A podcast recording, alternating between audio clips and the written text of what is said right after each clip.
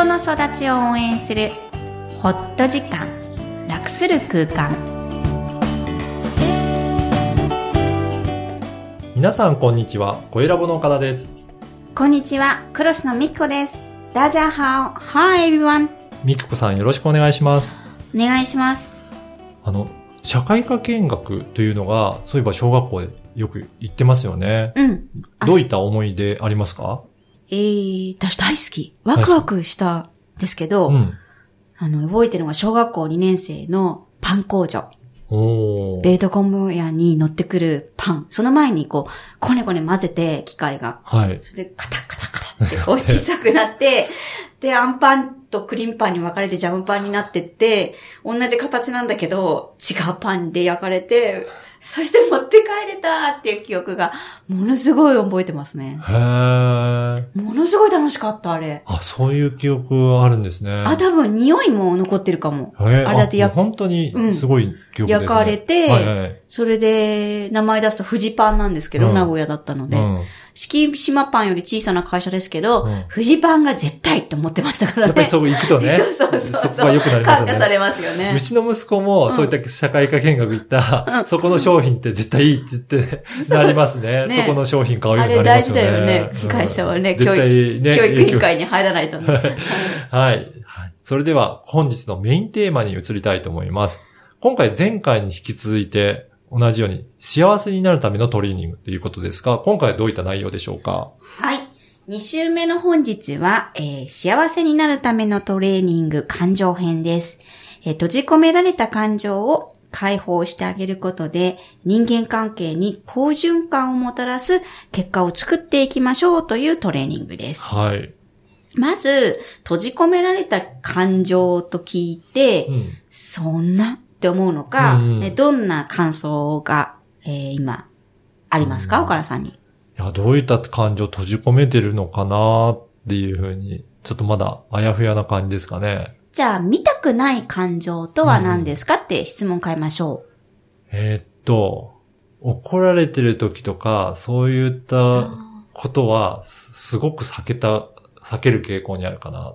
うーん。叱られたくない。叱られたくない久しぶりに出てきたね、そういうのね。はい。っていうのは、一番大きいかなと思いますねそ。れ何？幼少期の思い出？それとも今のこと言ってる今も、そうですかね。うーん。今叱られることなんかある？いや、ないし、あんまり叱られるタイプでもないかなと思うんですけど。スルスルいなくなりそう。そうそうそう。だから。から、うんうまく避けてるのかなって。だからそこを結構、だから自分自身が避けてるだからやっぱり。そこは感じていなくなるようにするってことは、それが嫌なんだよね。嫌なああ、はい避けていいですね。じゃあ、怒られるとどんな気持ちがするの？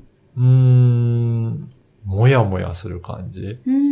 うんもやもやをもっと小さくする、あの、中を見てみると、もやもやの先には、どんな自分がいるんですかね。嫌な気分ですね。嫌なんだよね。はい、そこの。その人から怒られている自分は嫌なんだよね。嫌だはいそれは理不尽なの？それとも正当な怒られなの？えーっと、理不尽の方は、もう、かなり嫌ですけど、うん正当な怒られるのも、でもそれもやっぱり嫌なんですよね。あんまり指摘されたくない。指摘されたくない。うん。うんうん。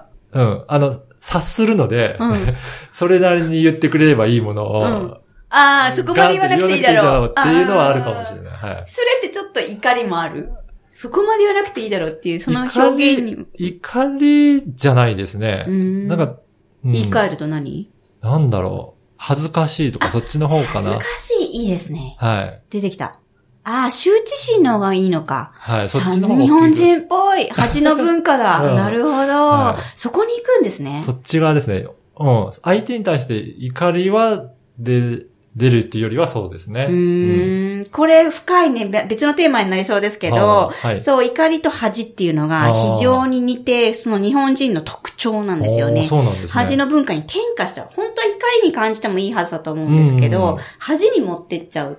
武士の流れの、なんかすごく感じましたね。うんうんはい。うん。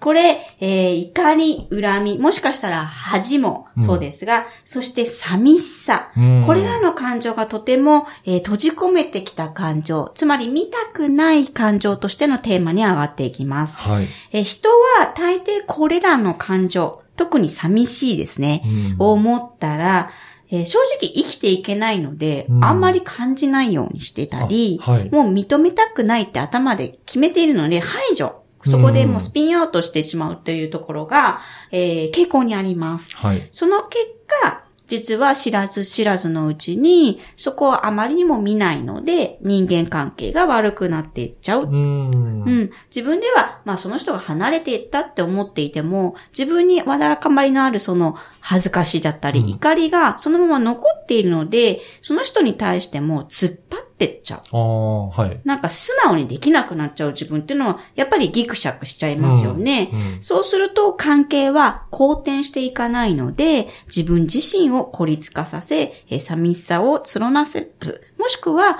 まあ、逆に怒りとなって自分から離れていっちゃうといううことになります。結局、人間関係は悪循環ですよね。ね。なので、はい対策方法です、はい。えー自分の中にあるその名の怒り、恨み、恥、そして、えー最後は寂しさですね、えーそこまでちゃんと認めてあげましょう。はい。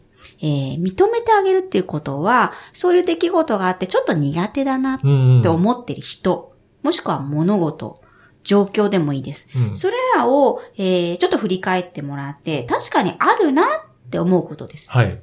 で、ちょっとあるなって思ったらそれま、あえて言わなくてもいいじゃんっていうのが日常なんですけど、うんそれをあえて言語化、つまり言葉にして話してみるってことをお勧めします。うんこれが対策方法なんですね。はい。えー人に話せるってことは、ある意味、自分で認めている。うんつまり、自分に取り込んでいなくて、客体化というんですが、そのものを認めているので、自分に取り込んでいることではないです。うん。逆に言えば、話せないってことは、取り込んでいる可能性があります。おつまり、みうん外に出せれないんですよーね。うん一体化しちゃってるから話せないっていうことも言えるわけですう。ん。じゃあ嫌なことがあったら、それこういうことがあって嫌だったんだっていうのを誰か他の人に対して言えるか。言えればいいっていうことなんですね。そうです、そうです。逆に言えないってことは、うんそこに巻き込まれるわけですよね、感情。はい。